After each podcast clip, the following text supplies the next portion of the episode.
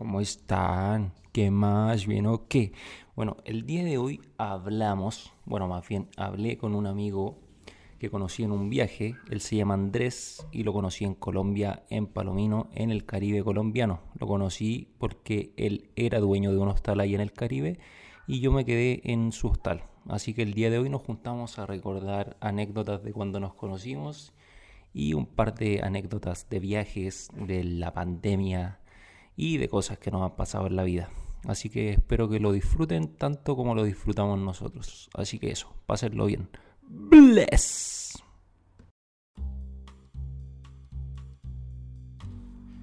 Bienvenidos al podcast La experiencia. La experiencia nace de la necesidad de transformar esta realidad en la que vivimos. Si te pones a pensar, la experiencia es lo único que tenemos y lo que nos llevamos de esta vida. Soy Arturo Guichard, más conocido como Arturo Pura Vida, y en este espacio invitamos a gente común y corriente, y a veces no tan corriente, para hablar de sus experiencias de vida y de temas que nos puedan ayudar a entretenernos, crecer, evolucionar y vivir mejor en esta realidad.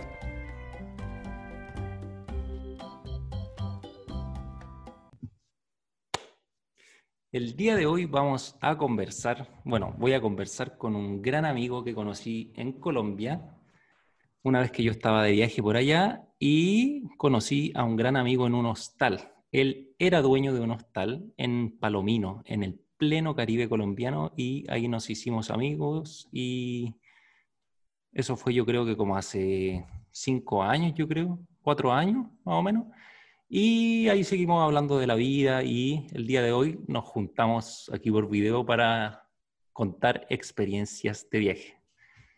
Así que bienvenido mi amigo Andrés. ¿Qué pasa? ¿Cómo te va? ¿Qué hermanito? ¿Cómo está todo? ¿Bien y tú, hermanito? Muy bien, muy bien. La verdad que me, me puse a recordar esos días de locura. ¿Te acuerdas en el Caribe colombiano? Sí. Mucho, mucho biche. ¿Qué biche? Eh, el churro, ¿te acuerdas del churro? Que era este trago artesanal que hacían los indígenas en la sierra. Ah, no me acuerdo, muy barato, muy barato de caña de azúcar fermentada. ¿Con aguardiente? Eh, claro, como una especie de aguardiente. Y que ponía loca a la gente, ¿ah? Después de un par. de más que sí, hermano. Recuerdo, recuerdo justo unas chilenas, ¿Ya? recuerdo sus nombres, que llegaron un día y, y bueno, súper, súper graciosas. Las dos y tal, eran dos hermanas. Y empezaban contando que igual el colombiano era muy cariñoso, que a veces se le iba la mano, que con el tema de, tú sabes, de la bailada, que era muy pegado y que a veces ellas sentían que se aprovechaban y tal.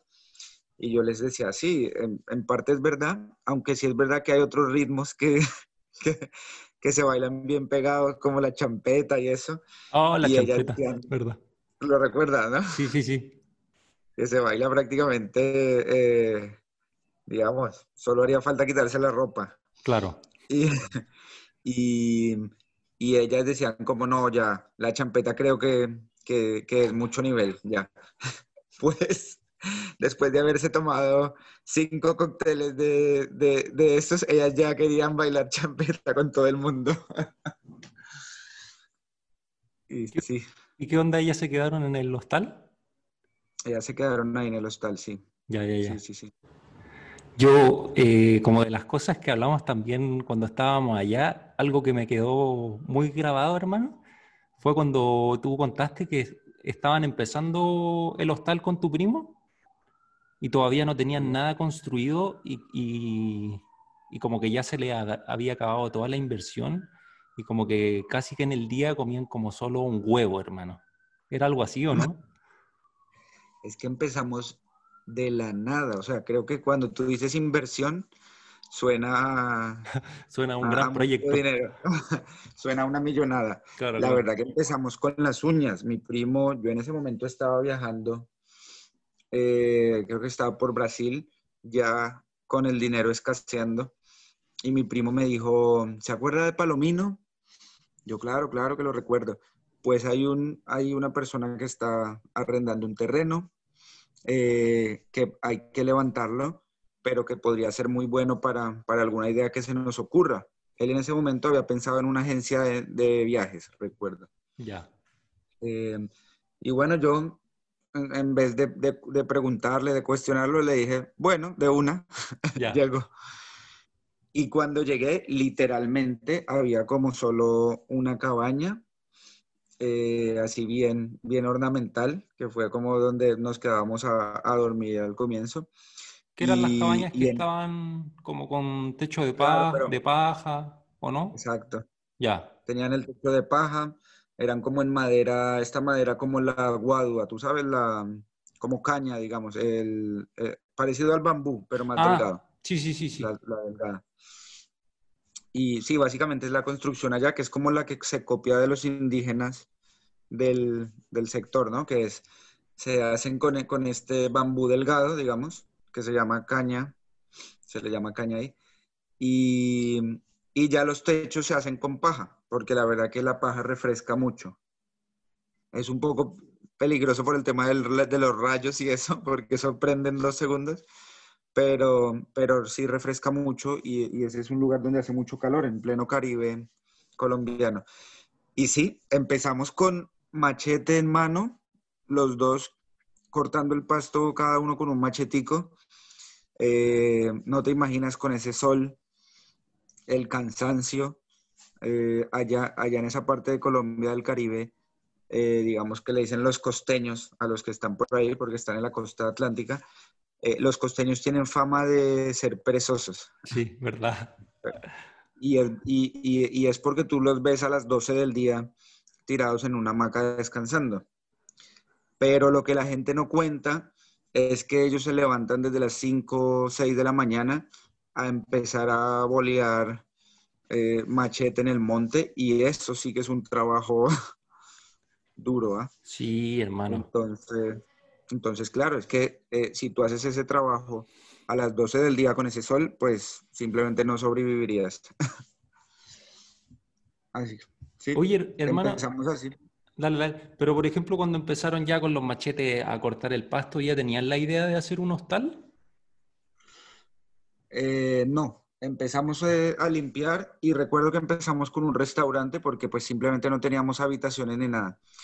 Y nuestro primer menú fue eh, en un, carboncito por ahí que, nos hicimos en un lado, una parrillita. Eh, pusimos, recuerdo, carne a la plancha y, pollo a la plancha. Ese fue nuestro primer menú. al final con el tiempo, digamos que todo iba a, evolucionar un poco, ¿no? Y empezamos a recibir, eh, particularmente al comienzo, hippies, que, se quedaban en, carpas ahí. En, ¿Tiendas le dicen ustedes o carpas también? Carpas también. de hecho, tienda como que, claro, tienda de campaña, pero no, se conoce como carpa acá en Chile. Carpa, ¿no? Sí, sí, sí.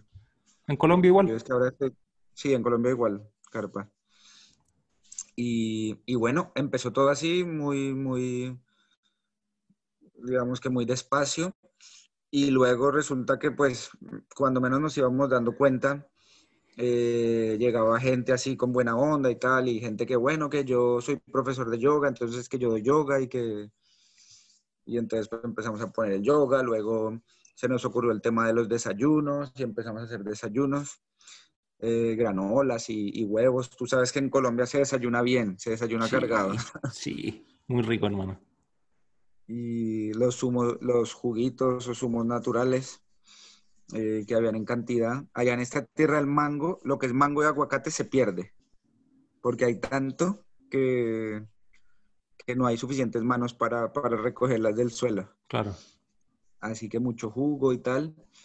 Y, bueno, así fuimos, fuimos creciendo hasta que ya se construyó un, como un barcito y empezamos a hacer ya un poco más de bar. Eh, algunos eventos de vez en cuando con música local, cumbia.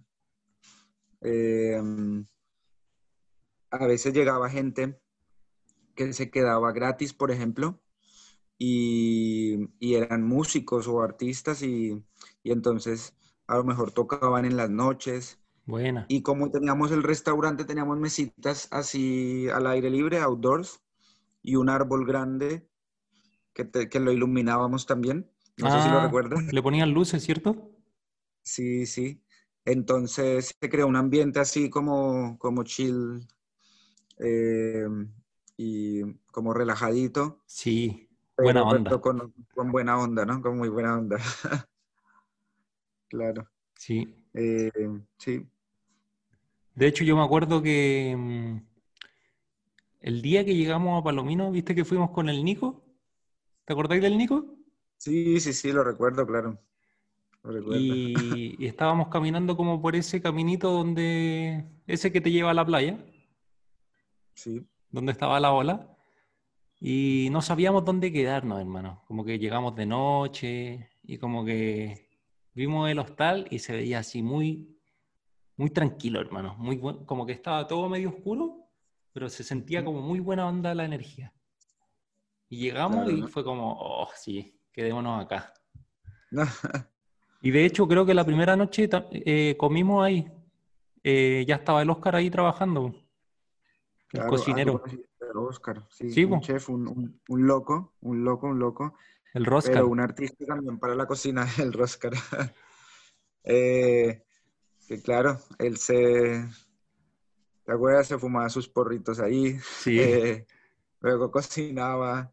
Hermano. Y un artista, él, hacía lo que, lo que fuera, ¿ah? hacía yogur, hacía la pasta, pero hecha por él, y lo que le pidieran, lo, se lo inventaba. Era un chef. hecho, Sí, sí cocina muy rico, hermano. De hecho, hermano, yo el año, bueno, fue, fue, hace varios años ya, después volví a Palomino. ¿Viste que yo estuve estudiando en Colombia? Claro. Estuve en Villavicencio estudiando. Y de vacaciones me fui con la Bea, con mi novia, a Palomino. Bueno, nos fuimos ahí a Santa Marta, Palomino, y, el Oscar sí, seguía viviendo ahí. ¿Ah, sí? Sí, hermano, y el primer día que llegamos a Palomino, creo que yo ya le había escrito al Oscar como, oye hermano, vamos a estar allá, como para que nos juntemos, para que nos veamos, para que conversemos. Y también vamos caminando por el camino de tierra como que da hacia la playa y viene el Oscar en bicicleta, hermano. Ni siquiera fue como que lo conversamos. Fue como, oh". Casualidad, ¿no? Casualidad. claro. Fue muy ah, Pues mira, eso no, eso no, lo sabía, eso no, me lo habías contado. Y tenía un, tenía un restaurante, pues, hermano. Mira. De hecho, ¿sabéis dónde estaba el restaurante? Había una señora que tenía como una casita y que vendía como empanadas. No sé si te voy a acordar. Pero empanada, pero bueno, es que habían un par que venían empanadas como saliendo, llegando a la carretera principal, ¿no? Sí, como, como si uno fuera caminando a la carretera principal a mano derecha. Ah, sí, ya sé. Uy, esas empanadas están buenísimas. Y al frente... empanadas, empanadas de camarón. Sí, y de huevo, creo. De huevo, tenía varias, varias, sí. Bueno, y ahora la señora tenía un restaurante, hermano. Ah, mira qué bien. Sí, y hacía carimañola. Ah, sí. Sí, que yuca, yuca con queso, ¿no? Sí. Oye, hermano, exquisito. ¿Te gusta, no? Sí. Es que mira que, eh, digamos que ese fenómeno de Palomino y que se, ve en muchos otros lugares así turísticos, eh, que empiezan muy tranquilos o de la nada, eh, es, digamos, te dejan shock porque al comienzo la gente comienza, como tú dices, con las uñas, vendiendo una empanada, vendiendo una cosa. Yo no sé si recuerdas el, chico de la pizzería de la esquina, llegando casi a la carretera. Ah, sí, sí, sí. Eh, claro, que ese, ese chico empezó con literalmente vendiendo porciones de pizza así en un lugar muy pequeño. Y cuando nosotros salimos de Palomino y volvimos también a los dos, tres años, resulta que ya tenía ahí casi que un, un imperio. ¿ah? Sí, tenía un lugar gigante, eh, la gente haciendo fila para entrar, también lo, lo acondicionó muy bien, eh, puso buena musiquita, luces y demás. Y, y, esto ha pasado con mucha gente, que la gente empezaba de cero, pero cuando empieza el fenómeno turístico, luego ya la gente se va ahí pegando al, al vuelo, ¿no? Sí, hermano. De hecho, eso me, me, impresionó mucho porque la primera vez que estuvimos, cuando nos quedamos en la ola, eh, era como febrero, yo sí era febrero. y como que no era temporada tan turística, como que Palomino estaba, la playa estaba vacía, estaba súper tranquilo, hermano. Pero cuando fuimos después, cuando yo fui después, era Semana Santa, hermano. Y el camino... Semana Santa es horrible. Oh, hermano, Yo, yo dije así como, ¿cómo cambió este lugar tanto en tan poco tiempo, hermano? Como, claro, y la, claro, en Semana Santa que todos se van para la playa o se van de vacaciones, como que el camino chiquitito donde uno caminaba para la playa, lleno de autos, hermano, lleno, lleno, lleno. No, sí, terrible. Sí, hermano. Claro, nos tocó, nos tocó un par de veces y lo que tú dices, eh, cada año, digamos que cada año se ponía, se ponía peor la cosa. Sí, pues. Un montón de carros y todo. Eh, obviamente ya también el turismo así trae otro tipo de cosas también, ¿no? Eh, a lo mejor empieza a aparecer un poco la inseguridad de vez en cuando las cosas que se pierden, eh, la gente que prefiere vender, vender droga, porque es más fácil. Claro. Y bueno, es más rápido. Mira lo que pasó con Taganga. Es más rápido. Ah, claro, es más rápido. Que Taganga era un paraíso. Yo, yo tuve la oportunidad de estar cuando era solo un pueblo de pescadores, súper tranquilo. Y, y, ahora, bueno, pues tiene sus cosas tan, todavía bonitas, pero pero es caliente, ¿ah? caliente. Sí, muy hermano. Muy. Es pesado. Sí, de hecho me acuerdo que una vez en Montañita conocimos a un colombiano, era de Bogotá, pero él nos contó que una vez en Taganga, como que no sé por qué se tuvo que meter como al barrio, hermano. No en la parte turística. Y que ahí la gente, no sé, tenía armas, hermano, como que... Mm. No era una parte que uno podía entrar si no conocía como a la gente del lugar. No, ahí hay, claro, ahí hay temas de, mafia también. Ahí hay mucho. Ah, verdad. Mucho, israelí, ¿te acuerdas? Mucho israelí ex convicto y eso, que está protegido ahí. Tiene negocios de, prostitución, de trata de personas, de todo. ¿Verdad? De hecho, hay un. un poco a la gente, ¿no? Que quiere viajar. estamos, estamos incitando a la gente que vaya a Taganga. sí de hecho, hay un, israelita que tiene un hostal, hermano. No, creo que es un hostal, como uno súper grande, y que él está acusado como por, por todo eso, por tráfico, por tráfico, por prostitución. Exacto. Sí. Sí, y yo me acuerdo que igual, eh, por ejemplo, Taganga, Taganga es una playa, para la gente que no conoce Taganga, Taganga es una playa también del Caribe colombiano. Y eso me a mí lo que me impresionó de Taganga, que Taganga es una playa de día y es otra cosa de noche, como cambia totalmente, ¿o no? Es verdad, hay mucho lío por la noche. sí, y mucha gente ofreciéndote droga, hermano. Como que se siente denso el ambiente en la noche. Claro, los niños pues viendo eso también, porque al fin y al cabo es un pueblo, entonces los niños crecen con eso y, y luego ya se va torciendo la cosa. Sí, de hecho, también había muchas mucha historias, no sé si tú escuchaste, viste que cruzando Taganga está Playa Blanca, ¿o no? Eh, no, pero esa Playa Blanca no, esa está más por Cartagena, por Barú. Ah, no, no, no, pero la que uno, viste que uno puede cruzar en lancha, como en la lancha de los pescadores, a una playa que está al lado de Taganga, hermano. Sí, sí, sí. ¿Playa Grande? No, playa, eh, creo que es Playa Blanca, hermano. Pero la cosa es que... ¿Playa Grande? Playa Grande, Playa Grande. Playa Grande, entonces. Pero habían como muchos rumores que uno se podía ir caminando por... ¿Sí? Uno se podía ir caminando por el cerro, pero estaba como el rumor que si uno se iba caminando por el cerro, estaban listos para atracarte ahí y uno perdía todas las cosas. Pues sí. Puede ser. Pues sí, podría pasar, ¿no? Entonces, es mejor tener precauciones. Bueno, eso es lo que trae el turismo, ¿no? A veces, eh, y por eso nosotros tuvimos tanta ilusión con el tema de Palomino y era que todo era mucho más tranquilo. Pero sí es verdad que con el tiempo, bueno, ha cambiado, aunque no al nivel de Taganga. Claro. Todavía se siente, se siente la buena onda, eh, se construye tipo, tipo ecológicamente y demás, ¿no? Sí. Pero pero bueno, pues ya llega mucha más gente y eso también es normal. A mí me encanta Palomino, hermano. Claro, igual, igual por un lado es bueno que llegue más gente para la gente que vive del turismo. Claro. Al final les va mejor. Yo creo que, claro, a ustedes yo creo que les encantaba la tranquilidad cuando estaba todo tranquilo, pero igual, como ve un hostal, necesitan que haya gente, hermano. Exacto, claro, claro. Y, bueno, digamos que será también el balance de las temporadas, ¿no? Tú en diciembre, enero o a mitad de año eh, estabas completamente lleno de gente que prácticamente donde veías un rinconcito metías a alguien.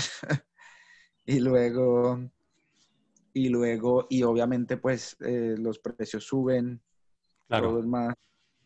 Al final se beneficia lo que tú dices, todo, toda la gente que vive del turismo. Y, en temporada baja, yo recuerdo meses que, que, es que no llegaba nadie, éramos solo nosotros ahí y decíamos como, bueno, aprovechemos para, para meditar un poco, eh, aprovechar, relajarnos. ¿Y no llegaba nadie, hermano? Yo recuerdo eh, semanas, a lo mejor eh, dos semanas así, sin que llegara ni una sola persona, o a lo mejor llegaba así un, un loquillo claro. que se quedaba ahí y era como, bueno, bien. Oh, todos, los, todos los. Pero tranquilo igual. Sí, no, tranquilo, tranquilo. Igual tú sabes que teníamos el mar ahí al lado, ríos, eh, la noche, pues la noche estrellada, por lo que tú dices, como era todo tan tranquilo, no había muchas luces y eso. Se veían las estrellas por la noche, que no te imaginas. Y la luna, me acuerdo que también se ve muy, cuando hay luna llena, se ve como súper cerca, hermano. Claro, claro. Los días que parecía que saliera del mar. Sí. Y, bueno, la Sierra Nevada que está ahí al lado. Entonces, es loco eso también, ¿no? Que uno desde el, desde el nivel del mar y con, y con calor, con 35 grados de sensación térmica, pueda ver la nieve desde ahí, ¿no? ¿Verdad, hermano? ¿Y alguna vez fuiste a la Sierra Nevada? Digamos, ir como tal a la parte Nevada, Nevada es súper complicado. Eh, ¿Por el acceso o por los indígenas? Por sí, los indígenas no te dejan pasar. Ya. Eh, pues digamos, porque son lugares sagrados para ellos y eso. Entonces, digamos que ellos son los que, los que lo, lo cuidan allá. Y, pero sí es verdad que, que, pues como la sierra es tan grande, eh, si en algún momento nos movimos por algunos lugares, yo conocí un, un pueblo indígena, por ejemplo, y, y la verdad que es uf, loquísimo. Las aguas son manantiales, eh, los árboles que hay, los paisajes, la verdad que es algo imperdible. ¿Y viven ahí en, en comunidad? Sí, ellos viven ahí en comunidad, muchos. Hay muchos que bajan, tuviste muchos que están ahí, eh, muchos eh, que se corrompen también, tú ves algunos que, que, prueban alcohol, se emborrachan y están tirados ahí en el piso. De hecho, me acuerdo que, me acuerdo que siempre hay uno que estaba borracho, hermano. uno chiquitito. El mamito, sí, sí, sí, ese siempre está bien borracho, claro, claro, claro. Ese siempre iba, siempre iba ahí y le dábamos algo de tomar, comida, algunas veces siempre andaba borracho, sí. Es verdad. ¿Y cómo llegaste ahí a la comunidad, hermano? Eh, no, un día me animé y, empecé a caminar yo solo. Y, bueno, llegué donde ellos, la verdad que mm, algunos me trataron súper bien, algunos hablaban pues español y tal y me preguntaban cosas. Eh, y y luego, bueno, subí al pueblo y si es verdad que hay unos que nunca han bajado. Entonces, como que en especial algunos niños y eso, y ellos se asustaban. Ah. Eh, como que se escondían y así miraban, pero en general súper tranquilos, como que no, no, no les importaba. En ningún momento ninguno me hizo mala cara o que me bajara o algo y, y bueno, estuve ahí sin problema. Luego le pregunté a alguien que si podía volver otro día y, otro día fui también con mi familia. Sin problema. Bacán. Así que tranqui. Yo tenía, me dijeron una vez, una, una chica que conocimos también en Colombia, en, en, ¿cómo se llama? En Putumayo. Vale. Ah, también estuviste en Putumayo, qué bien. Sí, sí. Una vez cuando viajamos a, Ecuador, después entramos a, Colombia por Pasto. Vale. ¿Cortaste la cámara, hermano? Espérate a ver. Ahí. Ahí sí. Ahí ya, ¿no? Sí, y la chica como que nos contó que, mm, que como lo, lo, ¿cómo se llaman los mamos? ¿O no? Sí, pues, mamos. Digamos que tienen nombres en, diferentes regiones. Sí, ahí me imagino que en el Putumayo eh, tal vez les decían taitas. Sí, taita. Sí, sí. Pero en... Los de, la, costa caribe sí, sí son mamos. Claro, los mamos de la Sierra Nevada, como los que están en la punta de la montaña, nos decían que se comunicaban así por telepatía, hermano, que no hablaban. Y casi que arriba no comían. Como que estaban todo el día meditando, hermano. Y nos decía esta chica que, que venían los lamas como del Tíbet y cosas así, como a, a comunicarse en telepatía con ellos, como a, entregarse información como de la vida y, y seguro que cómo qué hacer con la sociedad y con la humanidad. Qué locura, ¿no? Locura, hermano. Porque al final estos pueblos pues están, eh, dicen que su misión era, por ejemplo, para estos de la Sierra Nevada, ellos decían que la sierra es el corazón del mundo. Eh, así como decimos que el Amazonas son los pulmones y eso, ellos decían que la sierra es el corazón y que su misión era proteger, pues protegerla, protegerla. Y al final todos estos grupos lo que buscan es proteger el planeta, ¿no? Lo que tú dices, los, los tibetanos, los indígenas. Entonces la verdad que eh, a mí me, da, me daba mucha gracia eh, cuando la gente de pronto, sin querer, ¿no? Un poco despectivamente dice como que, ay, eh, lo que debe ser para, para un mamo de eso es cuando baja y ve un televisor, ¿no? O sea, pensar todo lo que tienen por aprender, yo no sé qué. Y yo pienso, bueno, sí, por un lado sí, pero por otro lado pienso, bueno, ¿y nosotros qué? ¿No vamos a aprender de ellos? Que tú vas a un pueblo de esos y es completamente cristalina el agua, la gente, ellos son súper libres, ¿ah? Eh, el concepto que tienen de libertad es, impresionante, desde que son chiquitos y eso. Así que yo creo que a nosotros nos falta aprender más cosas positivas que, ellos a nosotros. Totalmente, pues, hermano. Si al final ellos viven en contacto con la naturaleza todo el día, bueno, hermano, y toda la vida. En cambio, en cambio nosotros que somos gente de ciudad, cada vez la gente en la ciudad se desconecta más y, y se desconecta, al yo creo que al desconectarse de la naturaleza también se va desconectando de su parte infinita o parte interior, pues, hermano. Cierto que sí, que um, a, veces, a veces cuando todo va tan rápido uno siente que, no sé, que, que ya no, no siente, por ejemplo, que los sentimientos, o sea, que tú ya no, no sé, muchas veces no, no te enamoras igual, o, ni siquiera te alegras igual, las cosas que antes te, producían cosquillas, te daban felicidad, ahora es todo tan normal, tan vacío, y eso debe ser por eso, ¿no? Sí, hermano. Qué, qué buena lo que dijiste, como que se me puso la piel así de gallina. Pero es verdad, hermano. Imagínate mm, con esto de las redes sociales, por ejemplo, los niños, hermano que crecen con todo esto y, por ejemplo, la gente que empieza a creer, bueno, no se sabe si va a haber pandemia más adelante, pero imagínate hubiera pandemia por mucho tiempo. La gente, los niños que crecen sin contacto social, hermano, como que viven pegados al celular, a la tele, como imagínate, es una locura, hermano. No, es que es mejor no imaginarlo porque una locura, mal, mal. Sí, hermano. ¿No, viste este documental que sacó Netflix de Social Dilemma? Está bueno, ¿no? Está, está bueno. Está así. ¿Qué, te gustó o qué te llamó la atención? Pues... ¿O qué te quedó dando vuelta?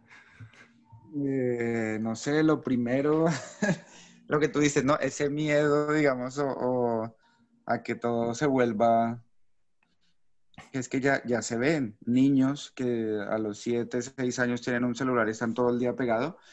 Y lo segundo, que, que controlar, eh, que me imagino que era el mensaje fundamental, no sé, por, por, lo menos para mí, que controlar y polarizar ahora a la sociedad es súper fácil a través de las redes sociales.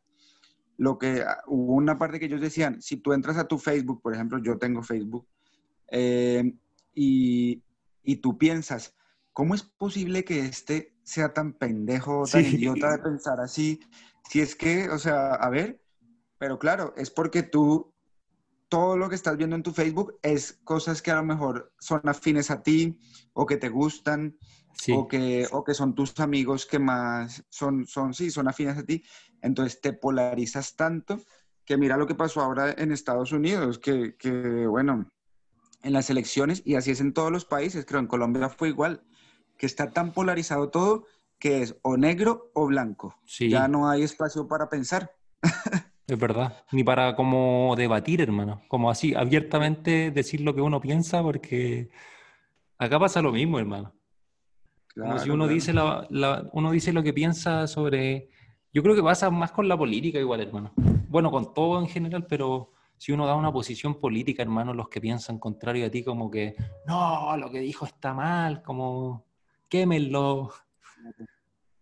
Sí, exacto es como que, bueno, todos tendrán cosas eh, buenas, en mayoría malas, ¿no? Los políticos latinoamericanos en mayoría malas. Algunos tendrán cosas buenas, pero, pero lo que tú dices, uno muchas veces dice, es que este loco dijo algo bien, pero ya por ser ese loco, entonces no. no pudo ser bueno porque es que él lo dijo. Así haya hecho algo.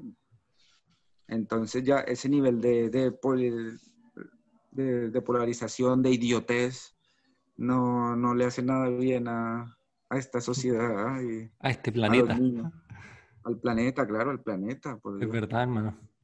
A mí me impresionó, hermano, que me acuerdo el, no sé si era el presidente de Pinterest, pero me acuerdo que trabajaba en Pinterest y él decía que en el día estaba diseñando como todo el sistema de, no sé, de, de la plataforma y cuando llegaba a la casa, él como que entraba a su cocina, se metía el celular y se quedaba mucho tiempo así pegado, viendo fotos en Pinterest eh, y en lo mismo que él había creado. Como, ¿cómo puedo ser? Caí en la trampa que yo creé. sí, es verdad, es verdad. Y como que lo que también me impresionó, que todo, toda la gente que trabajaba en las redes sociales como que decía, no, como yo no le voy a dar acceso a que mis hijos tengan redes sociales hasta que sean grandes y hasta que... Porque sí, hermano. No, estaban bastante alarmados, bastante alarmados. Y bueno, con razón, ¿no? Al final es que tú no sabes que, cómo va a terminar esto. Lo que tú dices, nosotros crecimos, me imagino que tú fue igual, eh, que crecimos corriendo en el parque. A nosotros todavía nos tocó eso de salir a correr al parque, jugar escondidas, y yo ahora lo recuerdo y y puff, es lo máximo. se me eriza la piel. Claro, fue lo máximo, lo máximo. Y no sé cómo hubiese sido mi vida si no hubiera crecido con todas esas cosas. Y ahora eh, eso no se hace.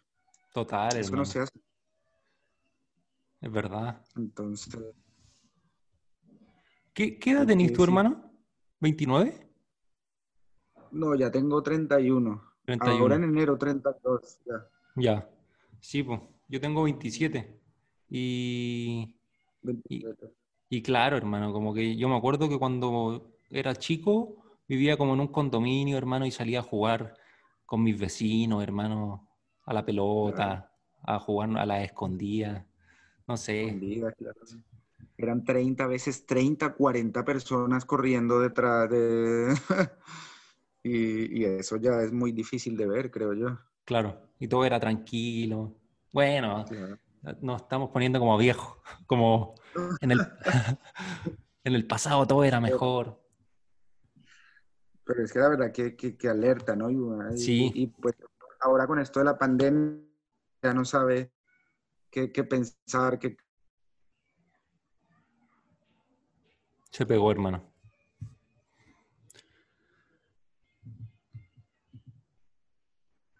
Aló.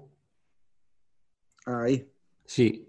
Quedaste como que uno ahora con la pandemia no sabe qué pensar. Mira, si ve, ya nos están, nos están ahí monitoreando, nos están interceptando el podcast. Por lo que estamos hablando.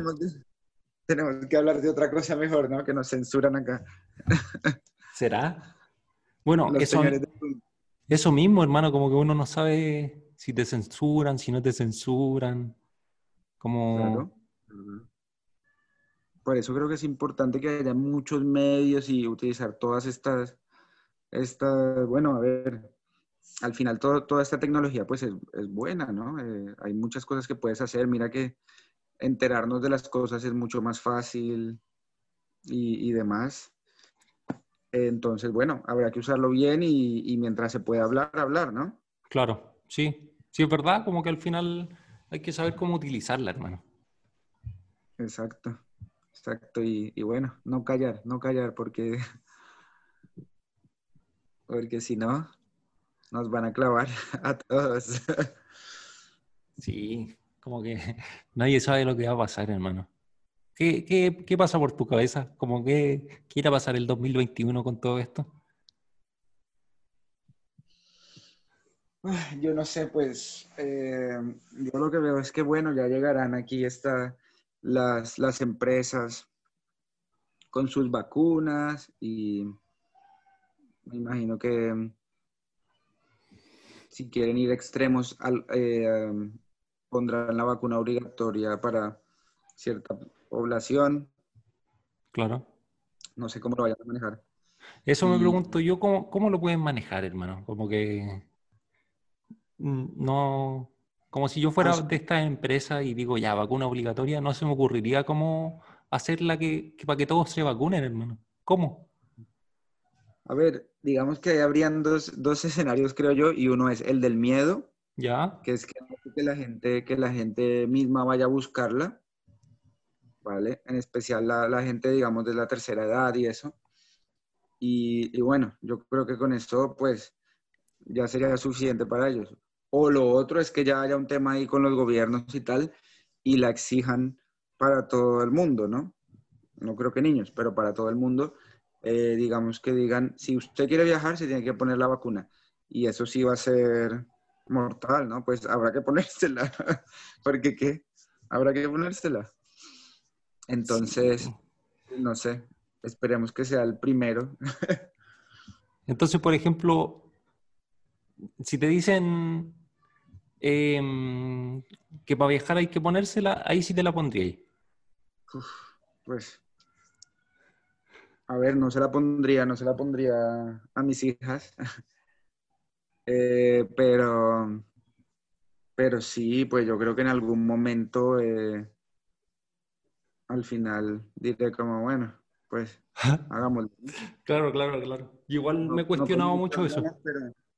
no con muchas ganas, pero bueno. Claro, como que al final, como que te entiendo perfecto, hermano. Yo, yo en verdad... o habrá mucha gente que, y no lo digo por mí, que acuda a la ilegalidad. Pero, a conseguir, a conseguir la, los certificados. Claro, claro. O sea, si se, pudiera, si se pudiera así, yo lo haría así, hermano. Sinceramente. Pues aquí, no lo quería decir tan directamente, pero le hemos dado la idea a más de uno que no quiere, que no quiere. Pero claro, por ejemplo, por ejemplo, viste que se habla como que podrían poner un chip y no sé qué. No, imagínate, no, no, no, no, no. ¿Se habla de eso allá o no? No, aquí no. Todavía no hemos llegado a ese nivel de, paranoia. Claro. No. Eh, igual es súper loco, hermano, como que dependiendo en, en el país donde uno esté viviendo y con la cultura que uno esté viviendo, uno va a ver las cosas como lo ve la cultura. Bueno, sí. claramente va a tener uno un pensamiento propio, pero la cultura igual te va a influir, pues. Claro, claro, claro. Si aquí, aquí en las redes sociales hablan así mucho del, no, que van a tener un chip, que no sé qué, y no sé qué. Y, claro, como quién, quién te dice que no, como que yo no me cierro a ninguna posibilidad, hermano. No se sabe, si al final uno no sabe lo que te meten para adentro. Claro, es que al final todo se normaliza tanto que es que mira, que, que o sea, ¿qué de normal tiene que nosotros ahora no podamos salir, o sea, no, no podamos ir de fiesta? Algo que ha sido popular toda la vida, desde, yo creo que desde que éramos monos. Sí. Y ahora no, O sea, el otro día un amigo me decía como, eh, uy, que vi unas personas bailando y no lo podía creer. Y yo, ¿cómo puede ser normal eso? ¿Allá en Gibraltar? Sí, ahí, aquí en, en, España, un amigo italiano ahí en España. Ya, ya, ya. Sí, es verdad, hermano. Como que al final... Ya cualquier cosa se normaliza. Sí. Andar con mascarillas. Así como en un cuento, como en un cuento, es que es como en un cuento. ¿Cierto? Como que uno a veces cuando se pone a, a ver a la gente como, como, claro, en esta sociedad que se está desenvolviendo, es como una película, hermano. Como, sí, exacto. A principio de año nadie tenía mascarilla y nadie pensaba en usar mascarilla, hermano. Y ahora si uno no anda con mascarilla, la gente, acá en, en, bueno, en Santiago voy a decir, no voy a decir en todas partes, pero hay gente que, yo por ejemplo, me pongo la mascarilla acá, acá abajo de la nariz, hermano. Se supone que hay que tenerla arriba, pero hay mucha gente que me ha dicho, ponte bien la mascarilla, como... como... he, visto, que, he visto que a una chica la tiraron de un autobús y todo, y bueno. ¿En serio, hermano? ¿Allá? No, vi un video, no recuerdo dónde. No, aquí no, no, aquí al fin y al cabo, bueno, pues la gente eh, por lo menos tiene, tiene decencia, ¿no? Y podrá, podrá no pensar igual que tú, pero por lo menos hay unos derechos humanos mínimos. Y, aquí la gente, bueno, pues te puede decir como, pero no, aquí ni siquiera te dicen nada, la verdad. ¿Qué te pueden decir? Póngase la mascarilla, o no, rea, pirobo. ¿No viste en Colombia una noticia de un chico que ha matado a otro porque no, no le pasó el ají, el picante para la empanada? No. Eso. yo sé que da, risa, pero a ver, ya es que es un mal chiste porque. Claro. es, algo, que pasa en Colombia, entonces, bueno, eso aquí no se ve, por lo menos. Claro, claro, te entiendo, te entiendo. Aquí yo entiendo el malestar que causa que a uno no le den ají, para una empanada, o sea, es lo más importante de la empanada. Pero, pero, no voy a matar a, mi amigo. exacto. ni siquiera lo voy a herir, ni, ni a meterle un puño, ni nada, por Dios. Claro, pero te entiendo, hermano. Igual eso pasa mucho como en Latinoamérica, hermano. Encuentro yo. Yo me acuerdo que hay una noticia también en el diario como que decía también como no me acuerdo bien cómo era, hermano, la voy a inventar, pero era algo parecido como apuñaló a su amigo porque no le convidó de, la caja de vino, algo así. no, seguro, seguro, que sí, que, o sea, qué desastre, ¿no? Sí. Qué desastre porque es que, es que al final pasa, o sea, da risa, pero es que pasa. Entonces, claro.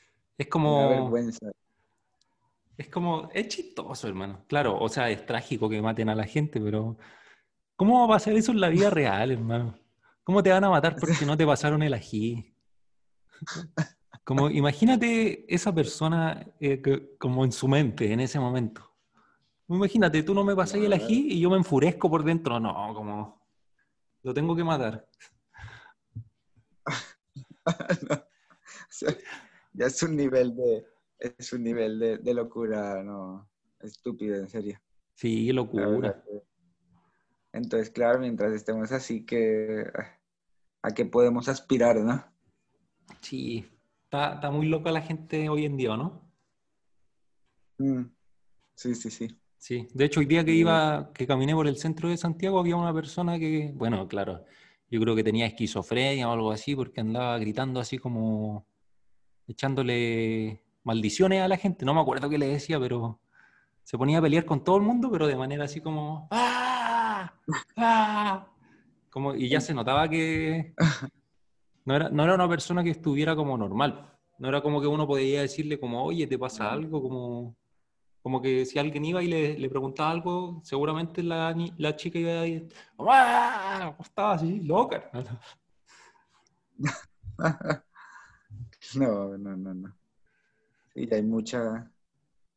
E, eso, eso ya también se, se, ha normalizado un poco, ¿no? Sí.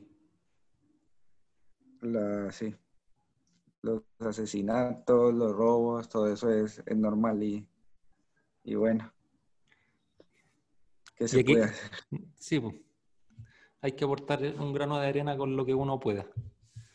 Exacto, a uno le toca eso, exacto, uno actuar en, pues, propio y ya la gente que se quiera antojar del, del buen ejemplo que se antoje, porque de lo contrario, complicado.